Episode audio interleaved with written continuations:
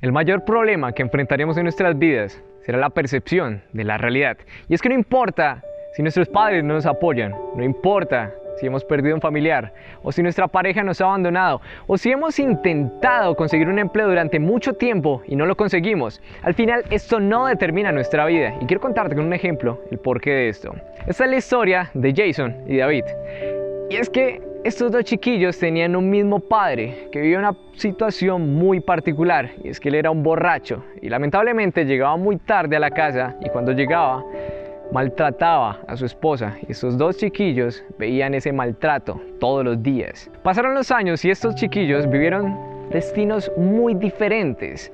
Jason terminó siendo un borracho que iba cada fin de semana de fiesta y su vida no era muy ejemplar para sus hijos.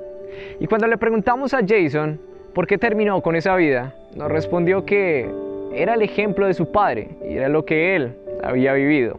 Por otra parte tenemos a David, que terminó siendo un empresario exitoso y un millonario autoformado. Cuando le preguntaron a David a qué se debía su éxito, respondió que había tenido un padre borracho y que ese ejemplo lo había llevado a desear una vida completamente distinta y alejado de esas situaciones.